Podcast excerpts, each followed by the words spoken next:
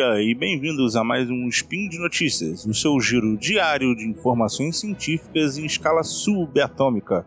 Meu nome é Matheus Berlandi e hoje é dia 18 Lunan do calendário Decatrian e dia 26 do 10 de 2020 no calendário gregoriano. E hoje a gente vai falar sobre supercondutividade e mais um pouquinho sobre bigornas de diamante.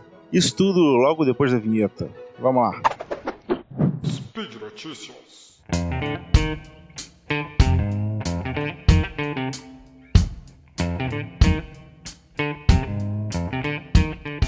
Bom, e se você é um, um ouvinte atento aqui, um ouvinte regular aqui do Spin de Notícias e que dá uma atenção especial pro, pro meu tema aqui de engenharia de materiais, Talvez você lembre que lá em março eu comentei aqui sobre as bigornas de diamante.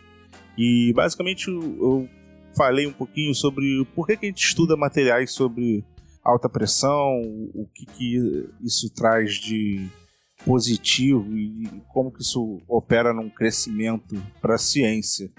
E bom, é, talvez se você não lembra, dá uma voltadinha lá. Ele é o spin número 854, de 30 de março no calendário gregoriano e 15 Coronian do calendário Decatra. Eu dou uma revisada sobre o que eu vou falar, mas basicamente as bigornas de diamante são equipamentos que a gente usa para submeter materiais a altíssimas pressões, pressões do nível de 400, 500, 600 gigapascal são conseguidos com esse tipo de, de equipamento. E agora, o, a mais recente avanço, ou mais recente avanço, foi a sintetização de um composto que ele é uma variação do hidrogênio metálico, que eu também comentei lá.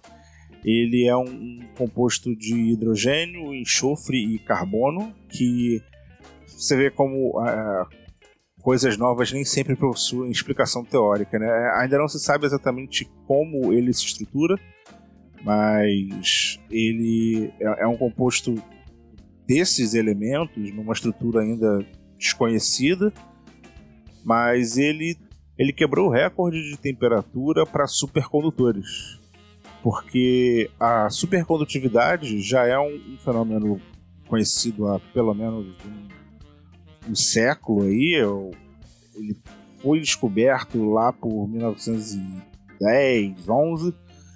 E então, desde então ele vem sendo estudado, mas a maioria dos supercondutores que a gente conhecia, eles só exibiam esse estado de supercondução em temperaturas próximas do zero absoluto, ou os se fez muitos avanços é, nessa tecnologia, então a gente depois acabou dividindo em supercondutores frios, que trabalhavam em temperaturas próximas do zero absoluto, e supercondutores quentes, que trabalhavam na, na, na faixa acima de 90 Kelvin, que assim ainda é muito frio, ainda é uma temperatura extremamente baixa, mas é uma temperatura que se consegue com processos mais baratos. Então esses supercondutores passaram a ser conhecidos como supercondutores quentes, apesar de ainda estarem numa temperatura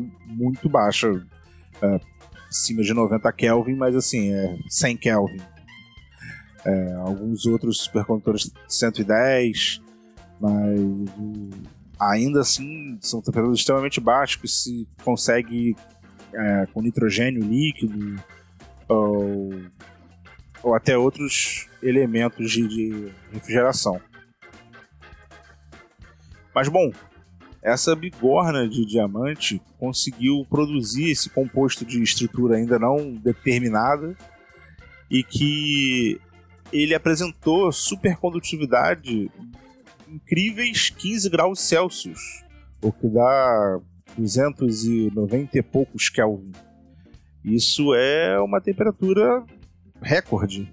O, o recorde anterior era de menos 13 graus, mas ele foi quebrado agora por esse novo composto E isso é, uma, é um avanço muito significativo, porque ele está quase chegando em temperatura ambiente, quase chegando em temperatura e padrão.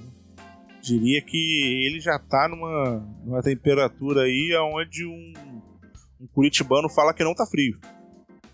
Então ele.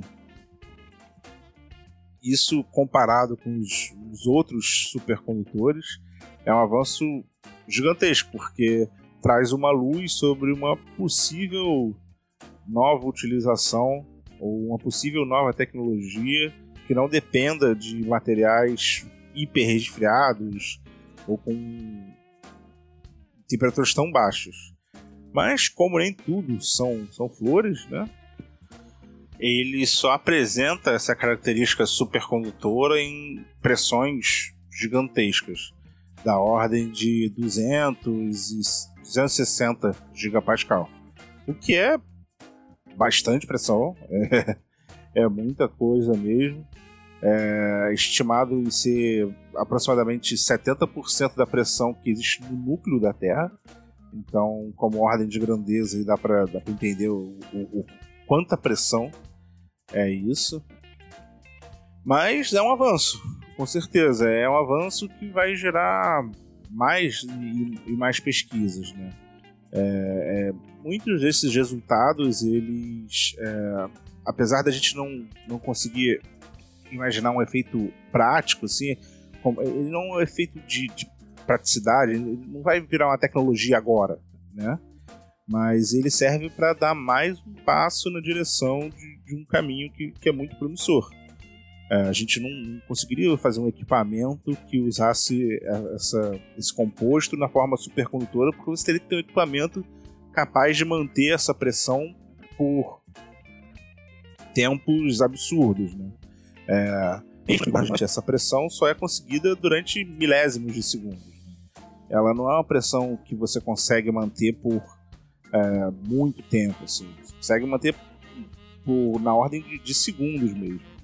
Então, ainda não é, um, não é uma liga viável, não é um material viável, mas ele é mais um passo. Ele é mais um passo na direção do, da compreensão do fenômeno. Né? E, e, por que, que as pessoas estudam tanto supercondutividade? É só para pagar uma, uma conta de luz mais barata? é, não, não, porque sim, a conta de luz seria mais barata, mas seria mais barata porque não ia mais ter conta de luz. Porque se você, no futuro, ainda muito distante, infelizmente, consegue desenvolver uma liga supercondutora nas CNTP, aqui, né, nas nossas condições normais aqui, é, não existe mais não existe mais problema de, de transmissão de energia. Você, toda energia gerada em qualquer fonte ela ia ser transmitida sem perdas para qualquer outra ponte, é, para qualquer final de linha. E hoje a gente tem perda, perdas gigantescas só para transmitir energia. Grande parte da energia fornecida por qualquer que seja fonte, renovável ou não, limpa ou não, é, independente da fonte, ela é, ela é perdida na transmissão. Né? Só na transmissão você já perde um percentual gigantesco dessa energia se a gente não perdesse mais essa energia, a, a, toda, toda a nossa demanda energética ela ia diminuir muito. Assim. Eu não, não gosto de dar números por, sem, sem uma avaliação formal, mas é, é, é, assim seria realmente a próxima revolução. A gente sairia hoje Hoje a nossa tecnologia elétrica é toda baseada em semicondutores. Né? materiais que podem, é, podem ter comportamento isolante ou condutor, dependendo das condições que você aplica ele. E isso é a base da nossa eletrônica de hoje em dia. Uma eletrônica supercondutora seria revolucionária, ela seria infinitamente mais rápida, ela seria infinitamente mais versátil e demandaria muito menos energia do que é demandado hoje. Então seria realmente uma, uma revolução em todo, todo o nosso meio de vida. Assim. A gente realmente ia partir para uma outra era tecnológica da humanidade.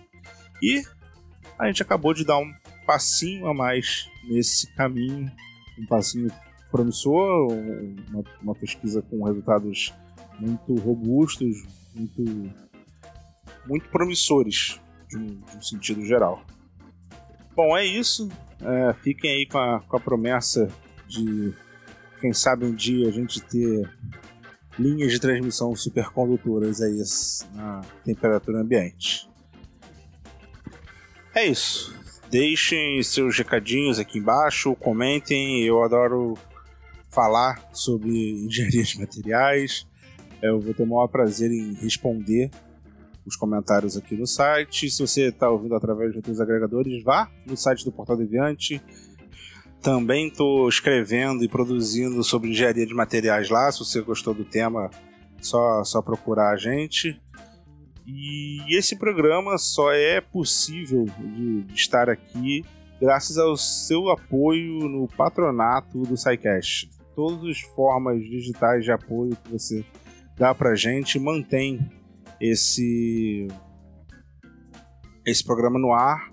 Então, você que apoia a gente no Patreon, no PicPay, no Padrim, você ajuda muito a divulgação científica, o trabalho que a gente faz aqui. Um grande abraço e até amanhã.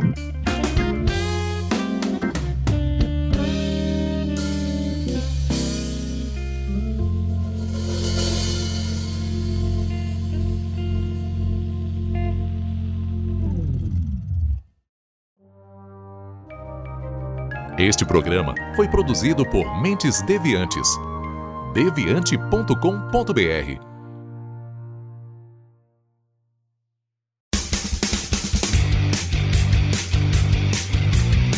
Cortes, edição de podcast.